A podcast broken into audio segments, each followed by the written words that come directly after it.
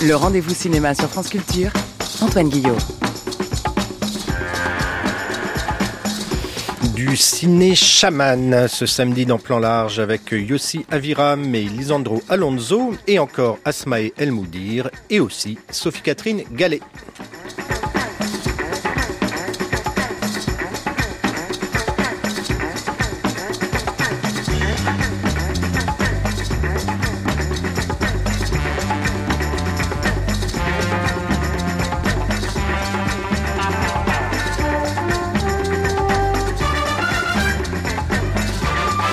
Bonjour à toutes et à tous et bienvenue dans Plan Large. Le cinéma tient parfois du pur chamanisme ouvrant des portes entre la vie et la mort comme il fait dialoguer le réel et la fiction. C'est peut-être ce qui réunit les deux films qui nous occupent aujourd'hui. Le premier fait se rencontrer deux héritiers d'une histoire indicible, deux enfants de rescapés de la Shoah écrasés par une souffrance qui n'est pas la leur et pourtant si.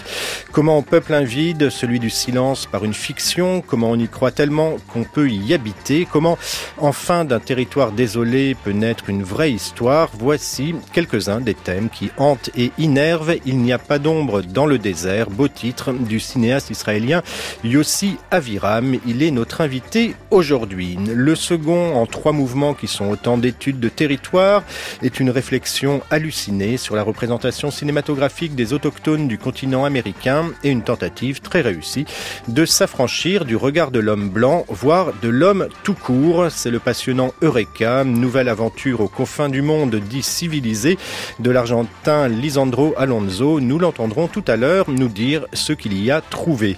Dans le journal du cinéma, la jeune cinéaste marocaine Asmae El Moudir, réalisatrice du documentaire La mère de tous les mensonges, nous racontera comment l'interdiction des images dans son enfance a décidé de sa vocation. Et en fin d'émission, Sophie-Catherine Gallet nous entraînera dans le labyrinthique enfer d'une bibliothèque médiévale sur les traces de l'adaptation par Jean-Jacques Hano du best-seller d'Umberto Eco, Le nom de la rose. Mais pour l'heure, tout commence sur la passerelle du tribunal de Tel Aviv où on juge un crime contre l'humanité. Anna? Anna?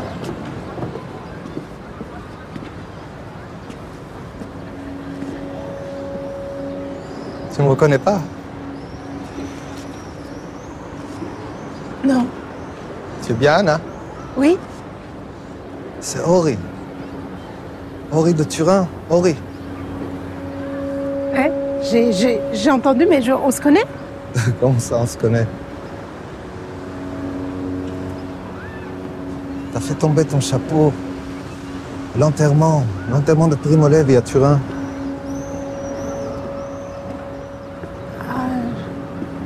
Anna, attends. Attends, attends. Je pense tellement à toi. Tu sais, j'ai lu... Excusez-moi, je, je, je dois y aller, je suis pressée. Anna Henri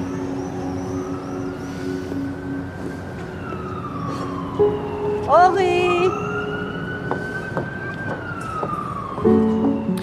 Bonjour Yossi Aviram.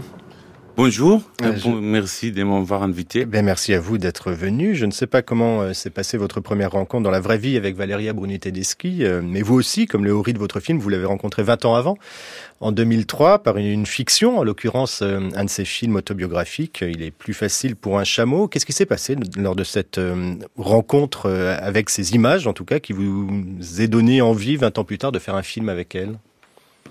J'étais plutôt étonné par ces films, par, par elle comme comédienne, comme euh, réalisatrice. J'ai pas du tout connu ni son nom, ni, ses films parce qu'ils n'étaient pas distribués en Israël. Et j'imagine que euh, vous connaissez ou c'est ce qui nous arrive parfois comme cinéphile quand on va voir un film que, dont on connaît rien et soudain il y a une sorte de découverte quoi. Et euh, c'était un, euh, un cinéma de l'entrepôt au 14e. et J'étais vraiment. Voilà, et après, je la, je la suivi. J'ai regardé plusieurs films, je l'ai suivi. Et on lui a proposé les rôles dans mon premier film, La Dune, qu'elle elle ne, pouvait, ne pouvait pas faire finalement parce qu'elle a fait son film à elle. Mais on s'est vu, elle a aimé le scénario, et on est devenus un peu des amis. Voilà, c'est. Mais c'est une femme très très spéciale. Et c'est c'est clair. Bah, je ne sais pas si cette euh, première rencontre donc d'une actrice réalisatrice par le biais de fiction autobiographique qui vous donne des informations euh, sur elle, qui vous entraîne d'une certaine manière dans sa fiction, vous a influencé pour la création de votre personnage masculin, Ori, euh, qui va la rencontrer, mais après avoir lu ce qu'elle avait écrit. C'est un peu la même chose finalement, ce que, ce que vous avez vécu, vous. Oui, on peut dire ça, même si en fait l'origine ce projet, c'est un scénario que j'écrivais beaucoup de temps, longtemps avant, à 19 ans, je pensais, sur un, sur un gardien du parc d'un désert israélien qui kidnappe une comédienne française qui vient à Jérusalem pour le festival de cinéma. C'était un scénario tout à fait pas possible, très très romantique.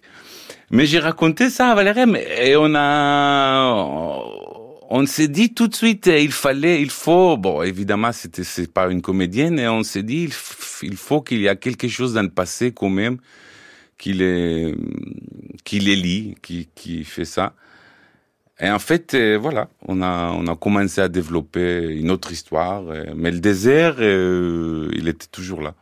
Il, était essentiel que Valéria Bruni-Tedeschi coécrive le film, du fait qu'elle-même soit autrice de ces films essentiel, je sais pas, mais non, en fait, quand, quand, quand elle, quand m'a dit qu'elle peut pas faire euh, la dune, elle m'a dit, mais si tu écris un autre scénario, je vais être là. Alors je lui dis, mais peut-être on écrit ensemble. Je sais pas même pourquoi ou comment j'ai osé, mais on est devenus déjà un peu amis et c'était presque une blague, mais on a commencé. On a commencé, on a parlé du procès, du kidnapping, de pourquoi. Euh, et après, essentiel, je pense que le film, il gagne beaucoup de, de, sa présence. Et de sa participation, parce que ce, qui est assez étonnant, c'est qu'on a l'impression que du fait de faire peut-être le film euh, avec vous, elle explore quelque chose qui est assez nouveau euh, dans son jeu, dans sa personnalité d'actrice. On l'a connue très volubile, très impulsive, euh, ultra réactive. Elle est beaucoup plus posée dans votre film. Oui, oui, oui, j'en suis un, fier d'une certaine façon parce que je pense que ça veut dire j'adore son jeu dans d'autres films, évidemment. Mais là, il y a quelque chose qui est moins Valéria que Valéria. Parfois, mon rôle, c'était un peu diminué ou, calmer un peu. Et je pense qu'il y a une sorte de vérité qui est très touchant. Et surtout vers la fin, il y a une sorte de... C'est comme elle revient à une sorte de, de douceur d'une petite fille ou... Je sais pas. Alors, il, se trouve qu'elle n'est pas la seule réalisatrice-actrice euh, qui soit dans votre film, puisque celui qui joue euh, le rôle principal masculin, Yona Rosenkir, est lui-même un comédien qui fait des films et qui joue euh, dans ses propres films. Là, ça commence à faire beaucoup quand même. C'est volontaire de votre part? Non, non, en fait, j'ai cherché. D'abord, c'est vrai que Yona, il est, il est un réalisateur très doué. Et j'ai beaucoup, beaucoup aimé son premier film, Havre de paix que j'ai vu, ça veut dire, j'ai cherché pendant longtemps, on a cherché un acteur israélien qui parle français, qui a l'âge, qui, qui aussi, euh, qui peut faire ce rôle qui est à la fois, disons, un homme de désert un peu, et à la fois, on y croit qu'il est torturé, il écrit la nuit, etc. Et en plus, ce que j'ai tout de suite aimé chez Yona, c'est son sa bonté, son sa générosité dans, dans les que parce qu'il y a un petit danger quand même, un petit danger avec les films que avec les kidnappings. Ça peut être violent, mais je trouve que c'est pas violent grâce à Louis. Grâce à... Kidnapping, ça c'est dans la deuxième euh, partie du film. Au début, s'ils se rencontrent donc sur cette passerelle de ce, ce tribunal à Tel Aviv, c'est qu'ils vont tous les deux assister au procès, euh, au procès d'un homme suspecté d'être un ancien gardien euh, de camp, un ancien bourreau nazi, réfugié, enfin caché en Israël sous une fausse identité. c'est venu comment euh, cette, cette, envie d'explorer cette question-là des enfants euh, de euh, rescapés de la Shoah qui viennent se confronter à cette histoire? Ça a commencé presque par, par hasard, parce que c'est Valérie qui a lu un, les livres de Philippe Roth et Shylock. Et elle m'a dit tout de suite, peut-être ça se passe dans un procès en Israël où il y a un vieux nazi. Elle était intriguée par cette histoire et on a... Et et voilà, on a commencé à, le développer. Ça m'a, ça m'a beaucoup touché. Ça veut dire, ça me concerne, ça, ça m'intéresse. Et Et l'histoire du bureau de, des nazis ou des de policiers hongrois qui, qui, qui se cachent en Israël, c'était, j'ai lu un article sur, sur une histoire pareille, sur la liste de, de, de vieux nazis que les Allemands, les Allemands cherchent toujours. Et là, il y avait cette petite histoire. Après, je ne sais pas si on va les trouver, etc. Mais évidemment, c'est une histoire qui, je, me suis dit, c'est super. Alors cette histoire, ils vont vite quitter euh, ce tribunal puisque effectivement euh, votre personnage masculin, tout gentil et souriant soit-il, kidnappe, comme dans votre vieux projet, euh, la, la, la, femme française euh, qui était là. Euh, ils partent dans le désert et tout d'un coup, votre film part dans d'autres espaces, peut-être beaucoup plus mentaux, voire franchement métaphysiques. C'est pas la police là-bas?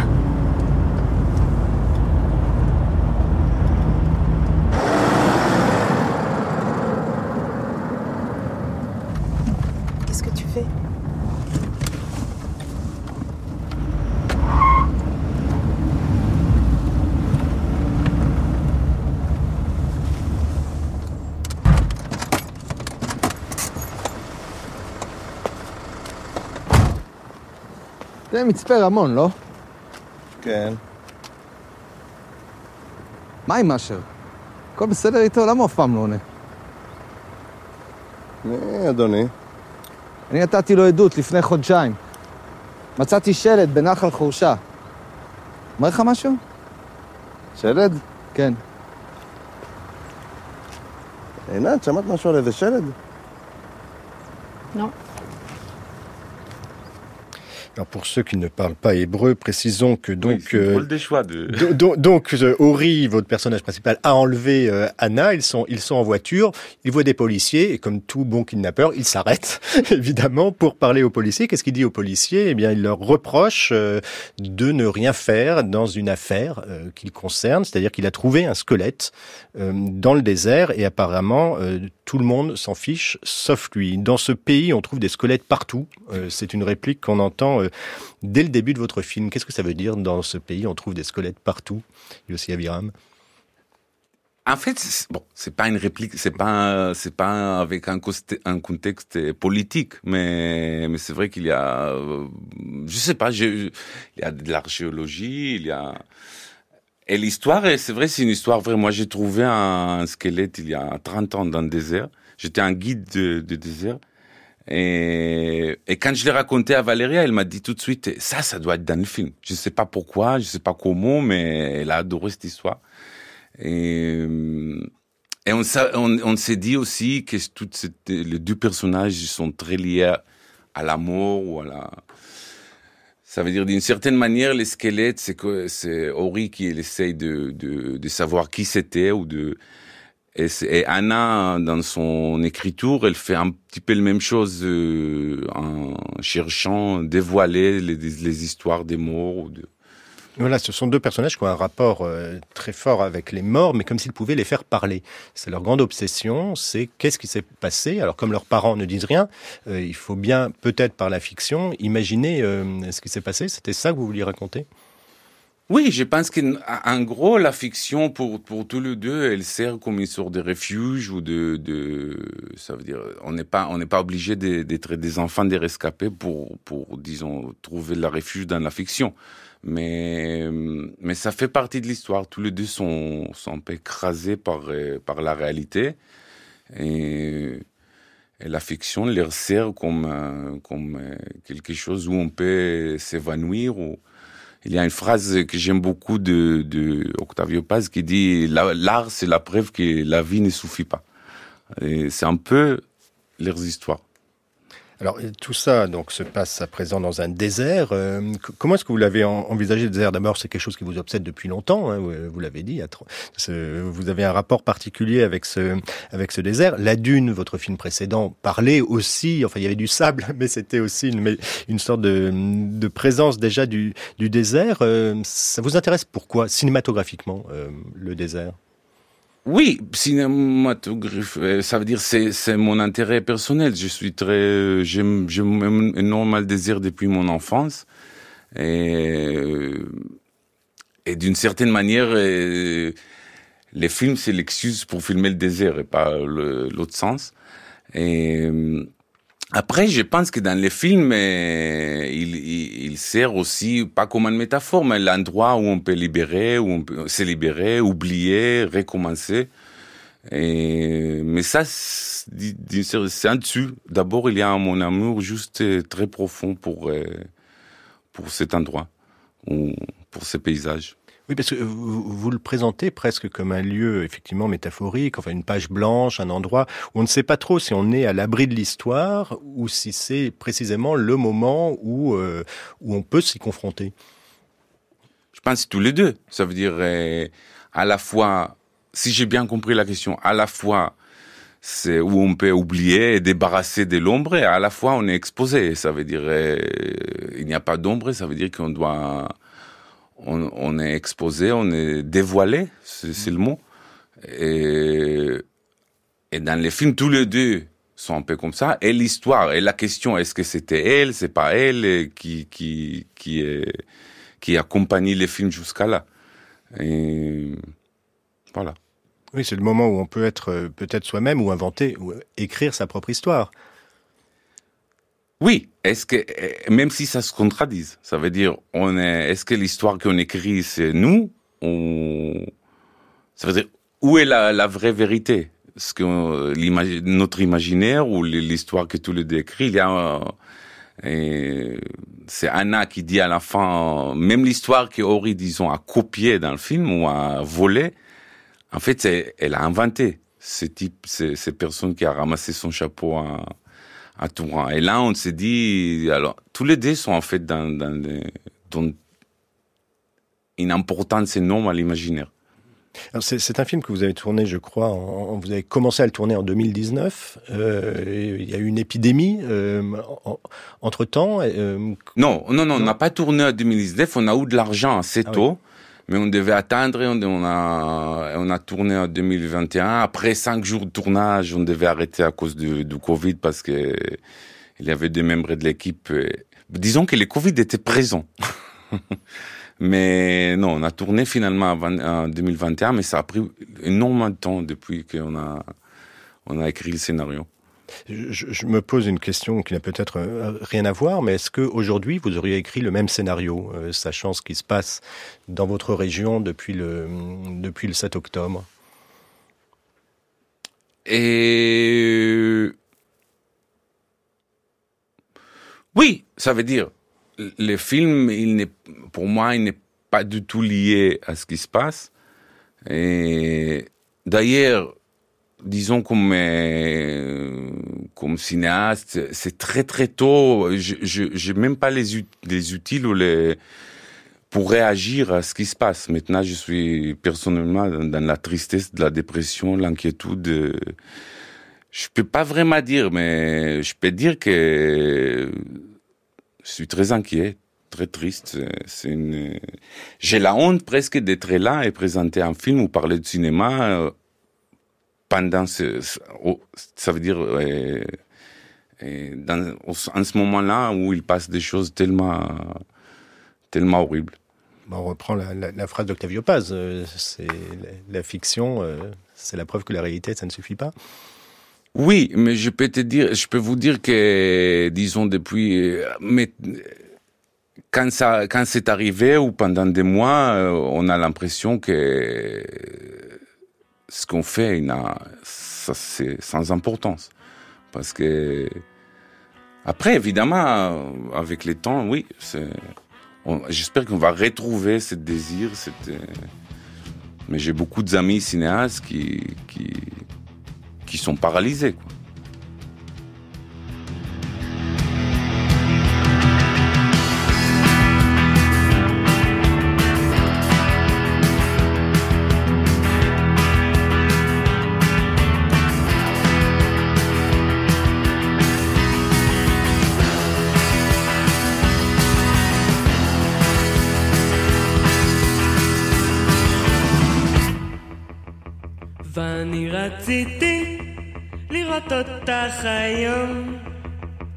ואני רציתי לנסוע באדום.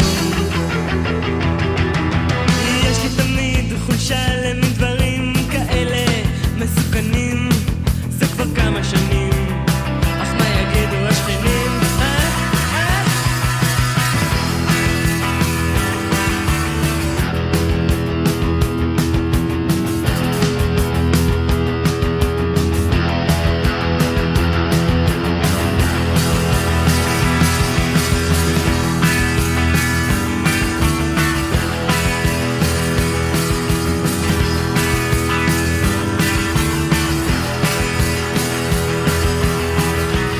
Merci Yossi Aviram. Il n'y a pas d'ombre dans le désert, c'est en salle depuis ce mercredi. Vous écoutez Plan Large France Culture et on ne quitte pas totalement le désert puisque c'est là que commence le nouveau film de Lisandro Alonso, Eureka, un désert de cinéma, celui d'Almeria en Andalousie, hein, où furent tournés euh, tant de westerns, notamment ceux de Sergio Leone et de ses épigones italiens. Et de fait, c'est bien sous la forme d'un western trash et jusqu'au boutiste, en noir et blanc et au format classique du 1.33, que commence Eureka avec un père vengeur à la recherche de sa fille, incarnée par Viggo Mortensen et Vilbjörk Malling, qui jouaient déjà le même rôle ou quasi dans le film précédent du cinéaste argentin Joja.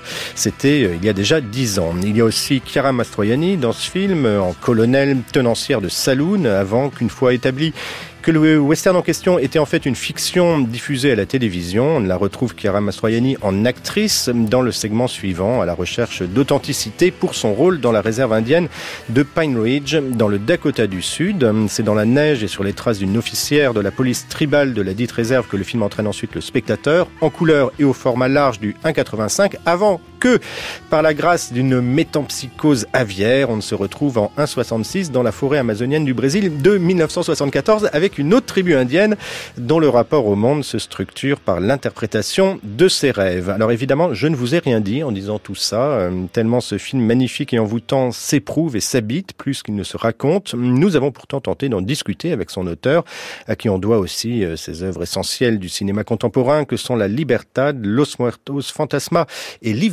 C'était dans un hôtel berlinois où Lisandro Alonso officiait comme juré d'une section de la dernière Berlinale.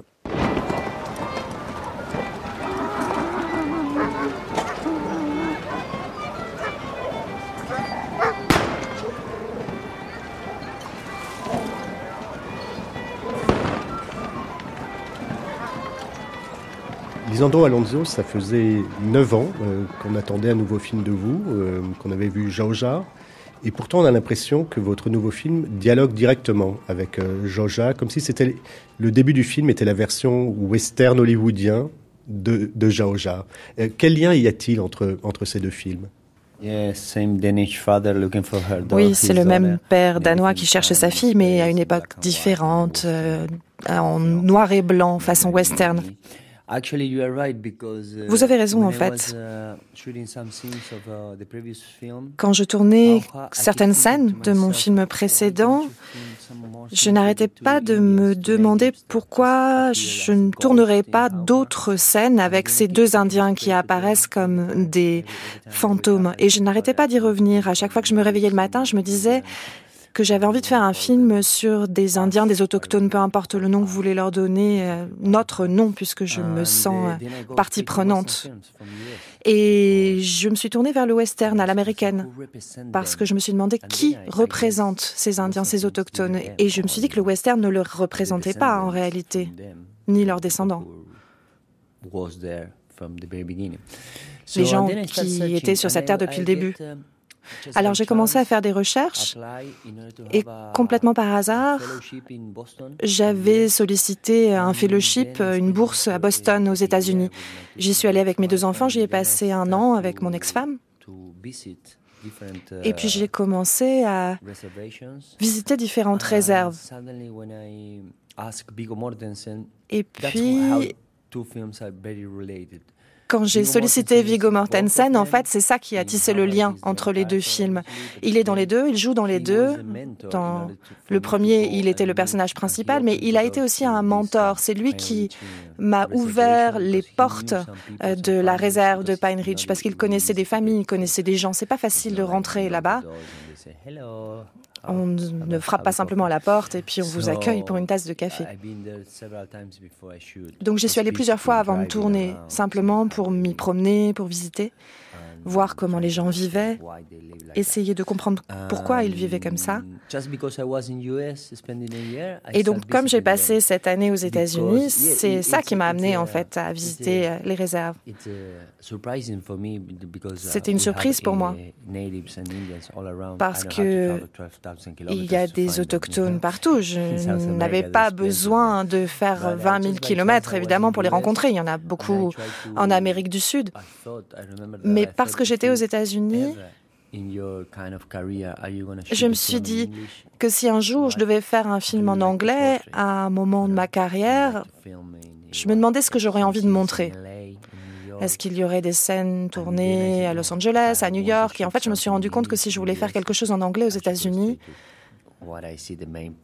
ce serait justement ce, ce problème que je vois dans cette politique, euh, dans cette politique civilisationnelle, Black hole cette espèce de trou noir, ces fantômes, that nobody wants to talk about. ce sujet extrêmement sombre it's brutal and they are de l'histoire dont personne ne veut parler, parce que c'est extrêmement brutal et ces gens sont toujours là et personne ne parle d'eux.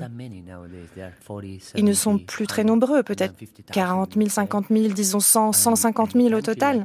Dans un pays comme les États-Unis, They really want to change some si on veut vraiment worse statistics that they faire changer, faire évoluer les, les pires statistiques euh, euh, qu'on observe, il suffirait de quelques dizaines d'années. Mais ce qui est le plus important pour moi, et ensuite on va parler vraiment de l'essence du film, c'est par exemple de vous dire que Pine Ridge est à 10 km de la frontière de l'État du Nebraska. Si vous faites 10 km à partir de Pine Ridge, vous êtes donc, vous arrivez au Nebraska. L'espérance de vie moyenne au Nebraska est de 70 ans. Si vous refaites 10 km en sens inverse, c'est 50 ans d'espérance de vie. Je ne sais pas pourquoi. Il n'y a que 10 km d'écart. Et les gens vivent 20 ans de moins. Donc vous voyez ce que je veux dire.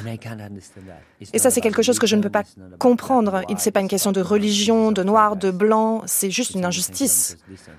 Il n'y a que 10 km de distance. Que ce soit eux, nous, on ne fait pas ce qu'il faut. Et quand on regarde ça à l'échelle mondiale, on voit que ça continue à se produire avec tous ceux qui descendent en droite ligne des Indiens, où que ce soit, Brésil, Costa Rica, Pérou, Chili, Mexique, Équateur. Je ne sais pas comment ça marche sur les autres continents. Et donc pour revenir au film, je me suis dit, si je devais regarder de mon point de vue la vie, la- les conditions de vie aujourd'hui des Indiens et des descendants des Indiens, j'aimerais l'aborder par le prisme des films, du cinéma qui les a représentés, qui a peut-être essayé aussi de profiter d'eux, de leur culture, de leur mysticisme, qui obtient l'attention mondiale justement au travers du cinéma. Le western, c'est un genre euh, extrêmement connu.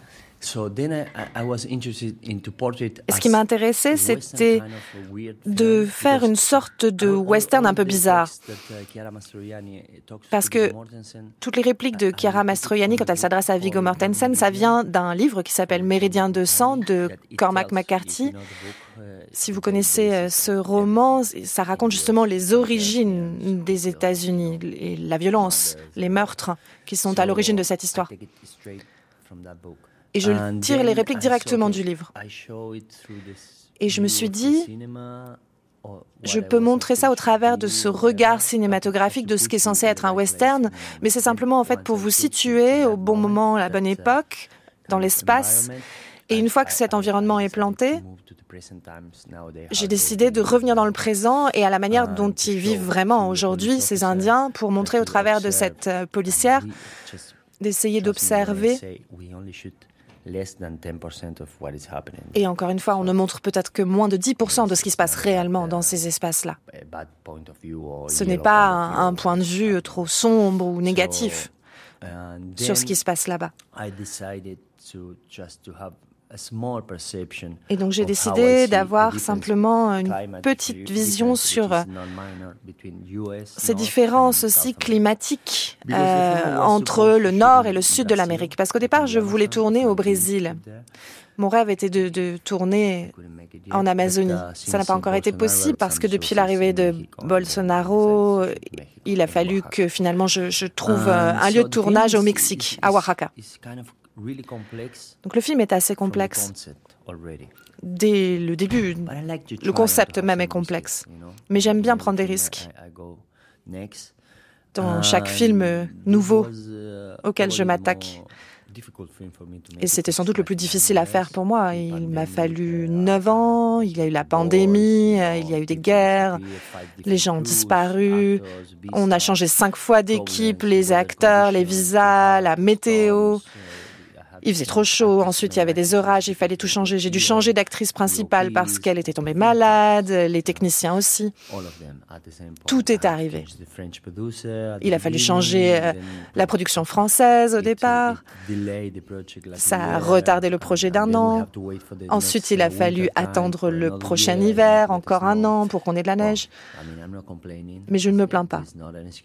C'est pas une excuse, j'aime le film tel qu'il est, mais il a fallu que je le mette à sa place parce que je, ne peux pas travailler sur le même film toute ma vie.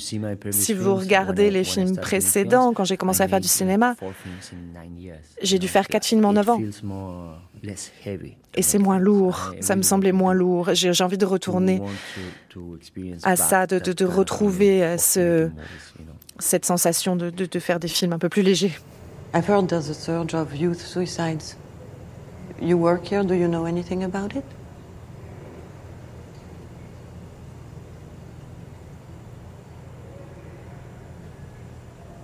Are you sure you're an actress? Or are you one of those reporters here to give us bad press? Well, I'm sorry, I didn't mean to offend you.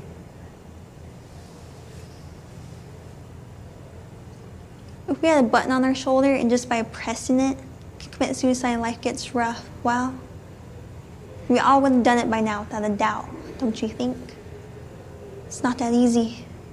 Vous parlez justement des espaces qui vous ont inspiré pour ce film. Il y a un moment dans ce segment central où un grand-père dit à sa petite fille Souviens-toi toujours, l'espace, pas le temps. Le temps est une fiction inventée par l'homme. Est-ce que ça pourrait définir votre manière d'envisager le cinéma et la construction même de ce film?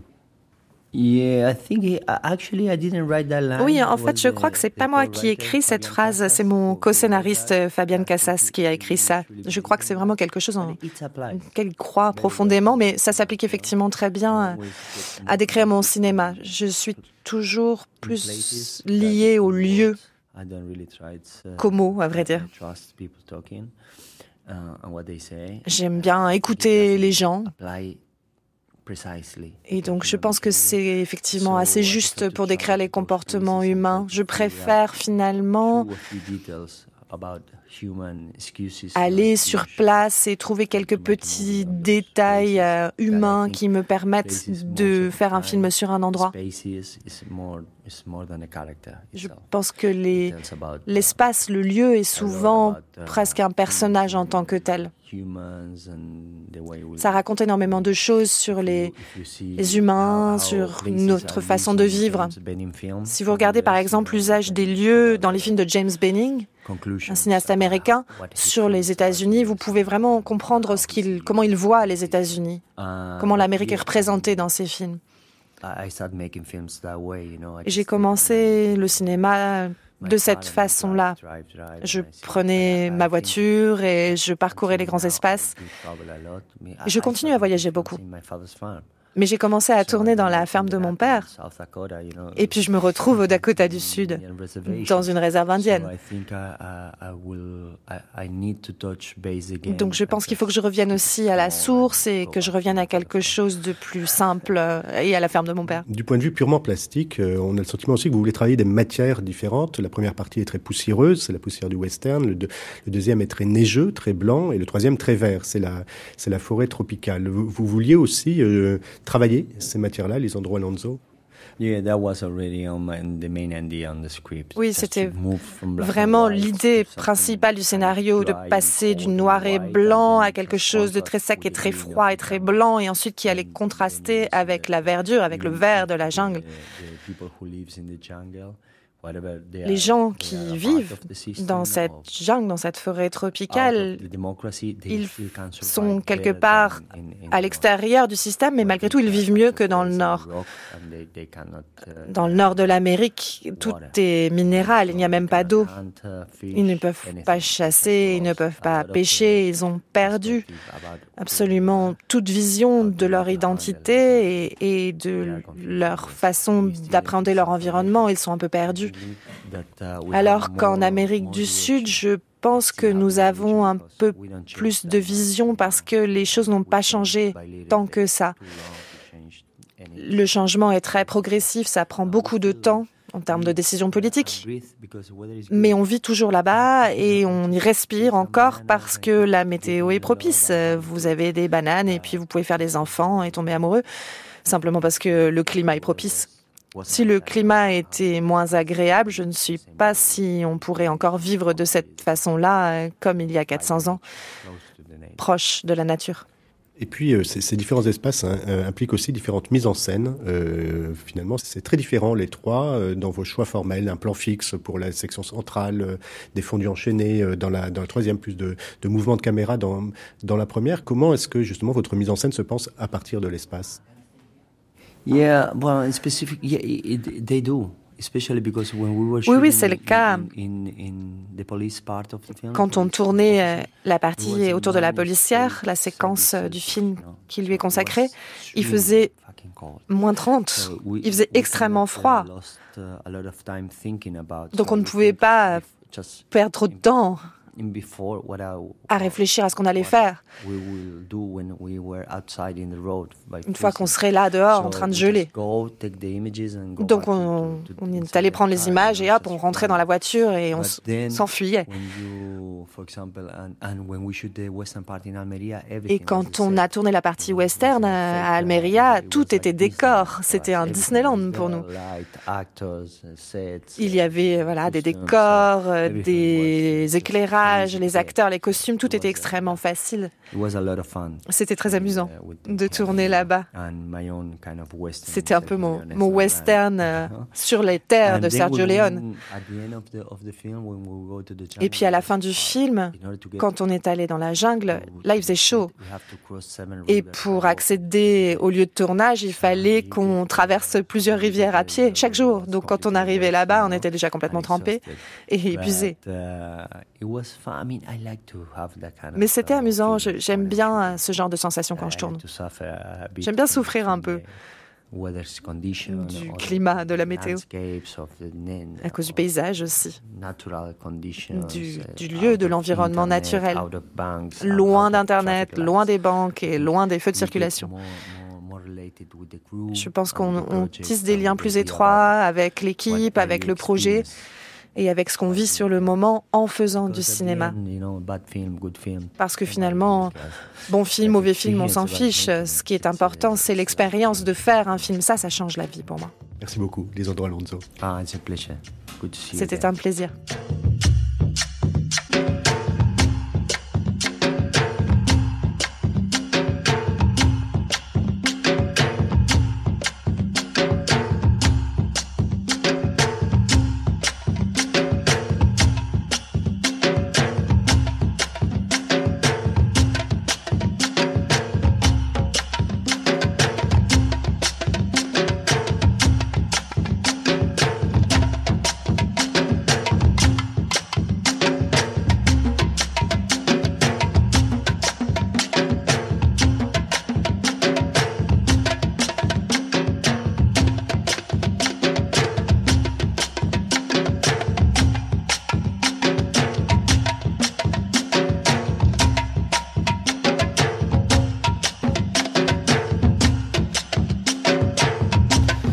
Eureka est sorti en salle ce mercredi. Merci à Marguerite Capel d'avoir interprété les propos de Lisandro Alonso. Vous écoutez France Culture et dans Plan Large, on ouvre comme chaque samedi le journal du cinéma avec d'abord quelques autres films en salle cette semaine.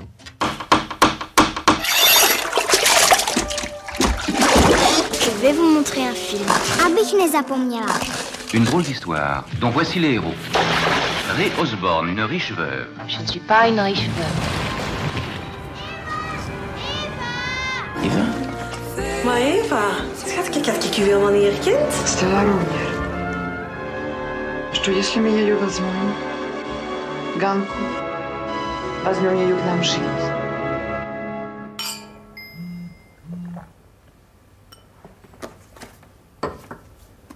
怎么了？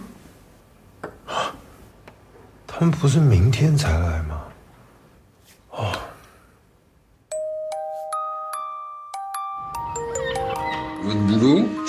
Faire euh, revenir dans le monde des vivants, lui parler, il faut qu'il hop, il raccroche avec euh, son papa, sa maman. C'est un champion ce bébé.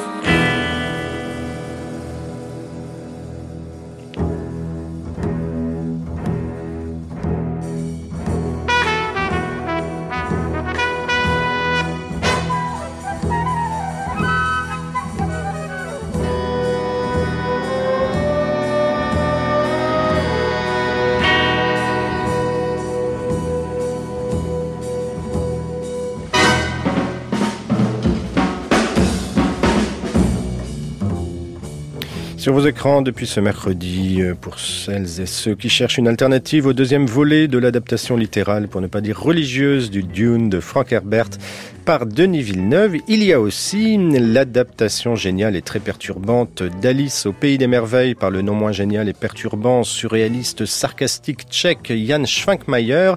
C'est de retour en version restaurée Alice, son premier long métrage en 1988, un film à tiroir à proprement parler où la narration en forme d'emboîtement retrouve la logique du rêve. Retour encore des premiers pas de Claude Sauté façon polar avec avant Romy Schneider, celui qui était sa première source d'inspiration Lino Ventura. C'est L'arme à gauche et Classe Tourisque, le premier faisant également l'objet en copie restaurée d'une édition DVD. Quant au second, Entebin nous en avait parlé en chronique l'an dernier à Cannes, où le film avait été présenté. On en parlait la semaine dernière avec son auteur, mais pour rappel, c'est ce mercredi qu'est sorti le Black Tea d'Abderrahman Sissako. Belle et mélancolique rencontre entre l'Afrique et la Chine. Une tout aussi belle rencontre a eu lieu d'ailleurs après la présentation du film en avant-première lundi dans le cadre de nos séances France Culture. On vous en recommande l'écoute.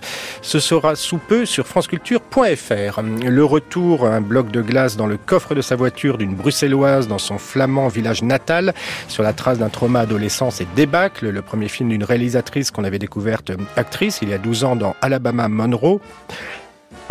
Pardon un film suffisamment éprouvant pour que s'expérimente lors de ses projections un dispositif inédit, le CineSafe, qui propose débat et accompagnement par des associations spécialisées. Euh, retour toujours d'un film dont on parlera plus longuement la semaine prochaine avec son réalisateur et l'actrice qu'il avait initié, c'est L'inondation d'Igor Minayev avec Isabelle Huppert, euh, une adaptation il y a 30 ans d'une nouvelle d'Evgeny Zamiatin qui, euh, tout situé qu'il soit dans le Saint-Pétersbourg des années 1920 de Petrograd, donc dialogue étrangement avec aujourd'hui, on en reparle donc samedi prochain, et puis enfin, la mise en parallèle de deux angoisses et deux espoirs, ceux de jeunes parents de bébés en attente de grève d'organes qui leur sauveront la vie, c'est Revivre, le documentaire de Karim Dridi, tourné à l'hôpital de la Timone à Marseille. Allez-y sans crainte.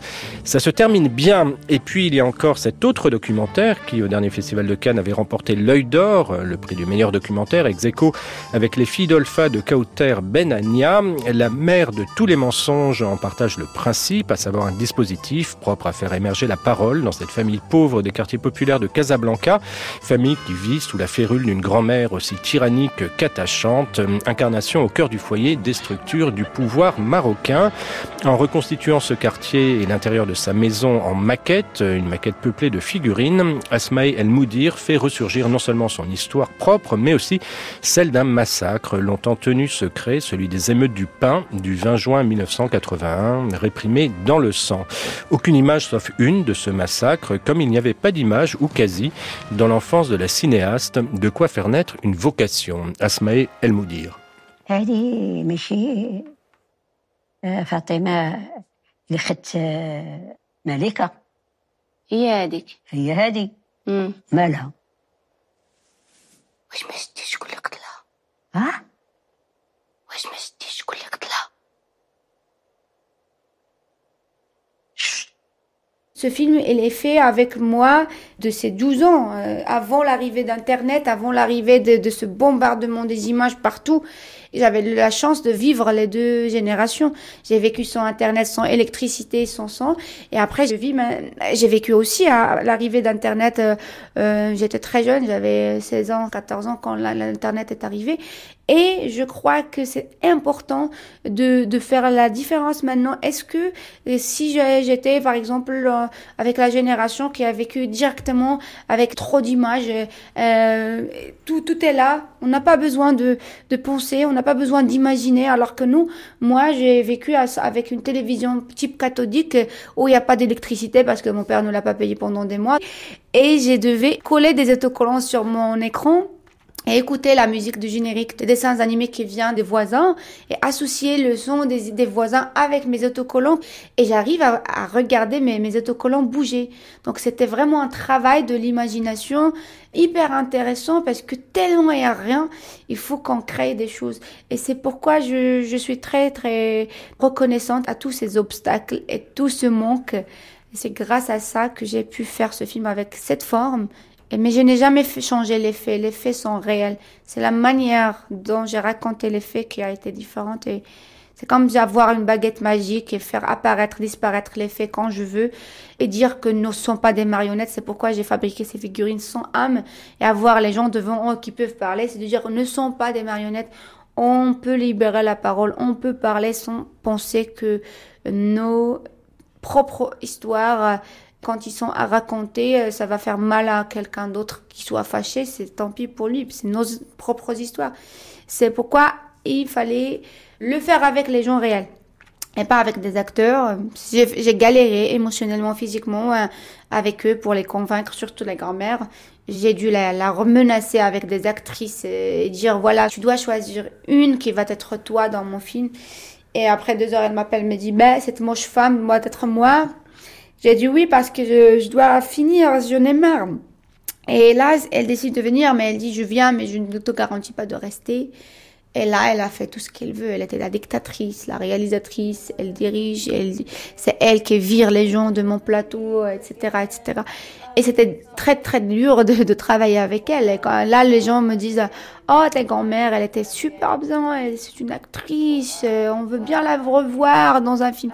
Je dis, ben, prends-la, moi, non le jeune marin s'en va trouver son capitaine. Le jeune marin s'en va trouver son capitaine.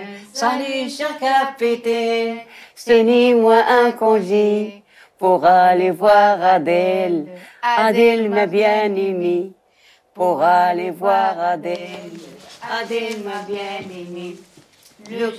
La mère de tous les mensonges d'Asmaël Moudir est lui aussi sorti en salle ce mercredi. Euh, quelques mots encore pour vous dire que c'est dorénavant sur le fil Instagram de France Culture que vous pouvez retrouver le jeu qui vous permettra de gagner un abonnement d'un an à la Cinétech, la cinémathèque en ligne des cinéastes. Ce mois-ci, puisqu'on parlait tout à l'heure de Claude Sauté, la Cinétech fête son centenaire avec les cinq films qu'il a tournés avec Romy Schneider. À voir ou revoir, avant ou après avoir réécouté le plan large que nous avions consacré à la comédienne à l'occasion de l'exposition de la Cinémathèque française. C'était le 2 avril 2022. On vous rappelle aussi que demain, au Forum des images à Paris, c'est à 15h la reprise du palmarès euh, du Festival du court-métrage de Clermont-Ferrand. L'occasion pour les Parisiennes et Parisiens de voir les films des invités du plan large que nous y avions enregistré il y a un mois, puisque, oui, tous nos invités avaient été primés. Festival toujours, la cinquième édition de Best of Doc commence mercredi prochain. De quoi, pendant deux semaines, revoir en salle 10 des meilleurs documentaires sorti en 2023. J'aurai le plaisir dans ce cadre d'accompagner les Ornes de Mathieu Amalric les 18 et 19 mars aux Galaxies de Lecce et à l'Ellipse d'Ajaccio et de rencontrer à cette occasion nos auditrices et auditeurs corses. Enfin, c'est ouverte hier soir une belle rétrospective consacrée au cinéaste britannique euh, Terence Davis, récemment disparu et injustement méconnu en France. On en reparlera là encore plus longuement la semaine prochaine avec Jack Lowden, l'acteur principal de son dernier film Les Carnets de Siegfried. La rétrospective Terence Davis, c'est jusqu'au 17 mars au Centre Pompidou. Ceci annoncé, il est temps de rappeler en latin quelques règles monastiques. Nonus humilitatis gradus est, si linguam ad loquendum prohibeat monacus, et monstrante et quia vir linguosus non dirigetur super terram. decimus humilitatis gradus est, si non sit facilis ac promptus irrisum, quia scriptum est, stultus irrisum exaltat voce,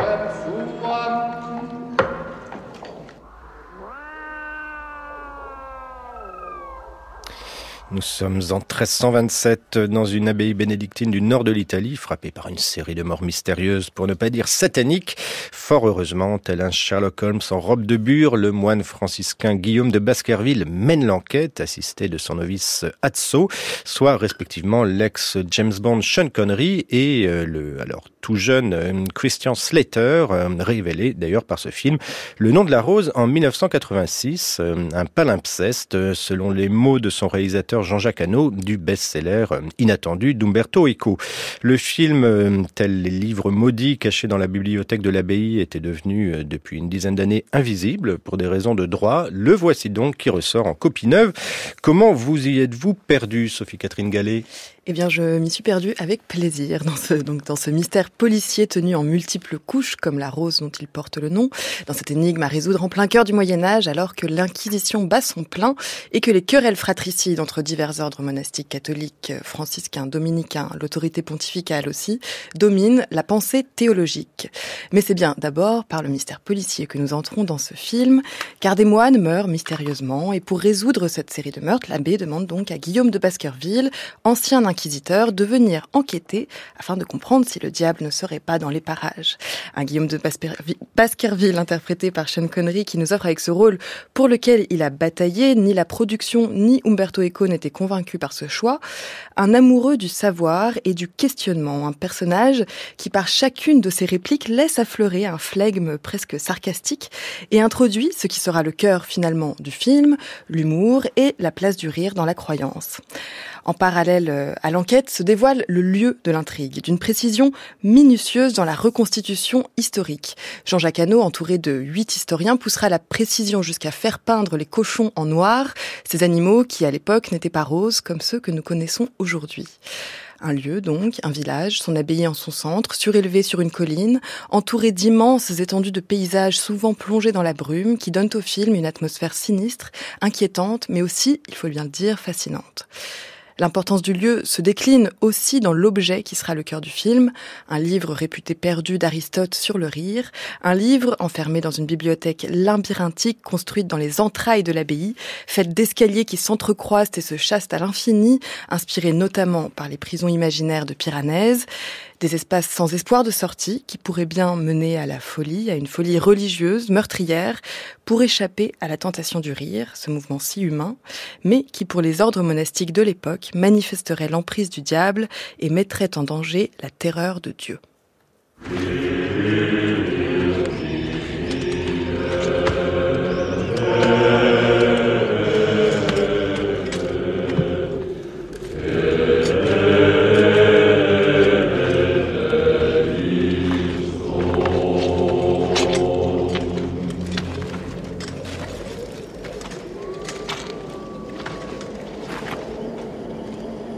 You, Salvatore, renounce the devil and embrace Jesus Christ as your Lord and Savior? il bambino Cette question du, rire et du dogme religieux qui, qui, de prime abord, semblerait se limiter à, à l'enjeu de l'enquête policière, se propage cependant rapidement sur un tout autre terrain, menant le film vers un pan beaucoup plus sombre que laissaient présager aussi les premiers plans euh, plongés dans la brume et les silences des repas monastiques accompagnés d'une voix scandant des textes en latin car c'est aussi un, un, récit qui met en scène une période particulièrement violente, celle de l'Inquisition et de la chasse aux sorcières. Un pan du film qui se révèle donc peu à peu jusqu'à aboutir à la scène que nous entendions à l'instant, où deux des moines de l'abbaye sont sur le bûcher, condamnés pour hérétisme après avoir été torturés. À leur côté, une femme est aussi sur le bûcher, elle accusée de sorcellerie, pour avoir eu le malheur de se retrouver dans une grange avec un moine, avoir eu le malheur d'être belle, et qu'un chat noir se soit glissé à ses côtés suffisamment de raisons pour considérer que le diable est en elle, dans une scène d'une grande brutalité, où l'austérité des tons chromatiques qui guidaient jusqu'alors le film se réveille soudain des tons chauds de la paille, au clair-obscur sculptant l'antagonisme entre la femme vivante et les, et les inquisiteurs au regard déjà mort. Cette scène de bûcher opère alors comme une boucle avec le plan d'introduction qui présentait Baskerville arrivant sur sa mule à l'abbaye, suivi de son apprenti, en arrière-plan de bûcher encore fumant. Surplombant le, film et les différents chemins qu'emprunte ce récit pour mettre en scène cette euh, terrible époque pour la pensée que fut le Moyen Âge, Guillaume de Baskerville se transforme d'ancien inquisiteur en sage observateur, Une impression accrue par euh, l'utilisation de la voix off de, qui est celle de son apprenti et qui guide le récit, qui donne un regard surplombant et qui confère à ces deux personnages comme une préscience, des personnages qui, qui englobent le passé avec Aristote, leur présent, mais aussi le futur qu'ils qui contribuent à, à imaginer et à construire. Tandis que le lieu devient euh, métaphore euh, de l'époque, cette abbaye euh, pleine d'impasses, de passages secrets, ce, dédale labyrinthique de la foi et du savoir, confondant tout, comme les flammes dévorant la, la bibliothèque, se confondent avec celles brûlant les hérétiques. Un vaste brasier qui devient la représentation même de l'enfer, un lieu qui subitement semble prendre une signification toute particulière, en miroir de l'explication qu'Umberto Eco aurait donnée au titre de son roman, et je cite, La rose, une figure symbolique tellement chargée de signification qu'elle finit par n'en avoir plus aucune, ou presque.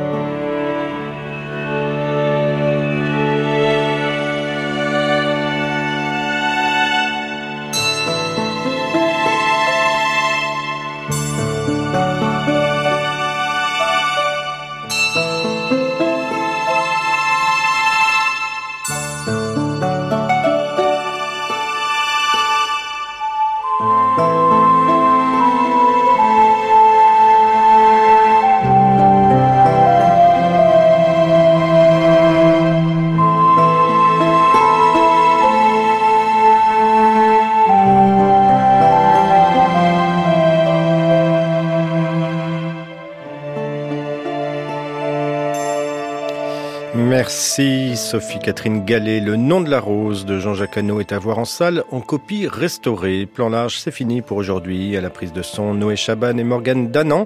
L'émission était préparée par Anne-Vanessa Prévost et réalisée par Anne-Laure Chanel.